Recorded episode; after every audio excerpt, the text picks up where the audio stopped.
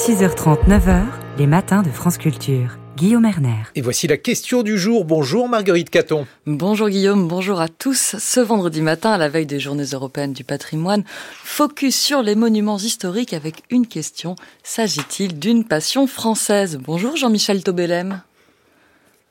Bonjour. Vous êtes professeur associé à l'Université Paris 1 Panthéon-Sorbonne, directeur d'Option Culture, un organisme d'études et de conseils. Merci d'être avec nous ce matin. Alors c'est en 1984 que sont lancées les premières journées du patrimoine, une invention française qui va ensuite faire des émules en Europe. Quel est l'objectif de départ, le contexte d'invention?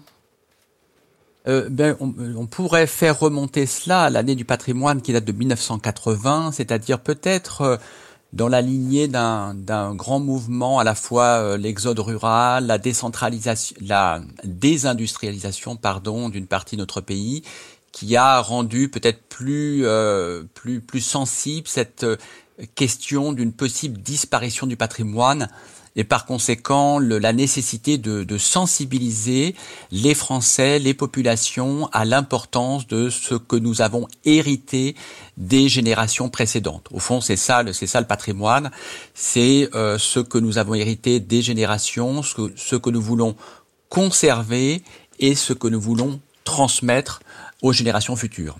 1980, vous le dites, c'est la première journée du patrimoine, l'ouverture de, enfin de, de, de, nombreux monuments sur tout le territoire français. Vous parlez d'exode rural, de désindustrialisation. C'est un moment de rupture. On sort des beaux-arts de Malraux pour aller voir le patrimoine de proximité. Et là, l'État laisse la place à des initiatives locales, Jean-Michel Tobelem alors c'est vrai qu'on est passé d'une vision du patrimoine euh, qui euh, portait principalement sur les grands monuments civils, religieux, euh, militaires, des choses assez imposantes, à une vision élargie, y compris aujourd'hui vraiment très extensive, dans lesquelles, comme vous le soulignez, on va inclure euh, des éléments issus de la culture euh, technique, euh, industrielle, ethnographique, agricole, et donc on a une vision très différente de celle qui pouvait exister dans le passé.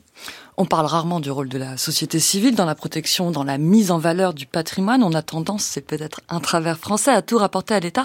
Pourtant, les associations foisonnent dans ce domaine. En effet, on peut penser que les, associations et puis euh, les, les, bénévoles ou les habitants au plus près d'éléments de patrimoine euh, jouent un rôle essentiel à la fois dans l'identification, la, mise en évidence, la mise en valeur et parfois la restauration de, de ces éléments.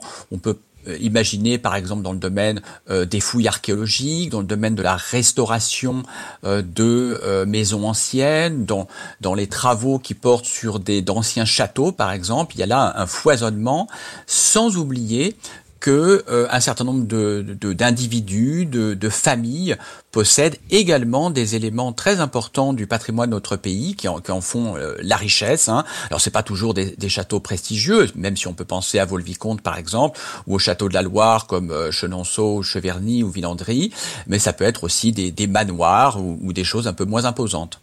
Est-ce qu'on observe encore une ligne de partage entre euh, le patrimoine de proximité, le petit patrimoine euh, qui serait à la charge des associations, et puis le patrimoine monumental qui relèverait de l'État?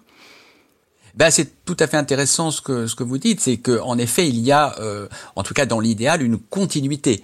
Au fond, un monument isolé, euh, à part peut-être le, Mont Saint-Michel, euh, perd un peu de son sel ou de sa saveur lorsqu'il est coupé de son environnement. Et je pense que de plus en plus aujourd'hui, il y a l'idée que euh, le patrimoine, c'est un ensemble.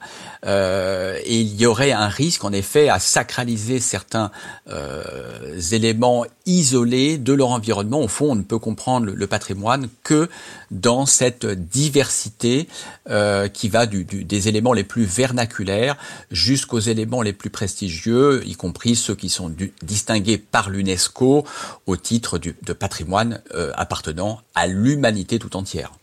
Si on se place, Jean-Michel Tobelem, non plus du côté de la conservation, mais du côté de la fréquentation, euh, depuis 1970, on observe en fait une assez faible augmentation des visites de, de, monuments, de sites patrimoniaux. Par contre, on voit que les clivages sociaux augmentent. En 2018, on a 80% des cadres qui disent avoir visité un site patrimonial dans l'année, contre 32% des employés ouvriers, alors que dans les années 1970, 44% des employés ouvriers visitaient un site dans l'année, 70% des cadres. Comment vous expliquez ces tensions sociale qui augmente c'est, je dirais, un peu contre-intuitif parce qu'il y a de nombreux facteurs qui militent pour, en réalité, une plus grande, un plus grand attachement de, de l'ensemble des Français à leur patrimoine. Et je citerai au premier chef euh, l'élévation euh, du niveau d'éducation de, de, des habitants d'une manière générale. à quoi on peut ajouter tous les efforts de modernisation qui ont été consentis dans le passé, et puis tous les efforts conduits dans le domaine de l'animation du, du patrimoine. Tout ceci devrait rendre le patrimoine plus désirable pour autant, en effet, il y a des clivages sociaux, mais dont on peut souligner peut-être qu'ils sont un petit peu moins marqués que, par exemple, dans le domaine des musées, qui requièrent peut-être une familiarité plus grande avec euh, l'histoire ou l'histoire de l'art euh, ou l'archéologie. Alors, quoi qu'il en soit, effectivement, on peut distinguer peut-être la visite des monuments avec une sorte d'obligation de, billetterie, et puis euh, la fréquentation euh, par les Français d'éléments de patrimoine qui les environnent. Et à partir du moment où on visite, où on, déambule, pardon, dans, dans un, dans un centre-ville historique, au fond, on est exposé d'une certaine manière à ce, à patrimoine dont on parlait à l'instant.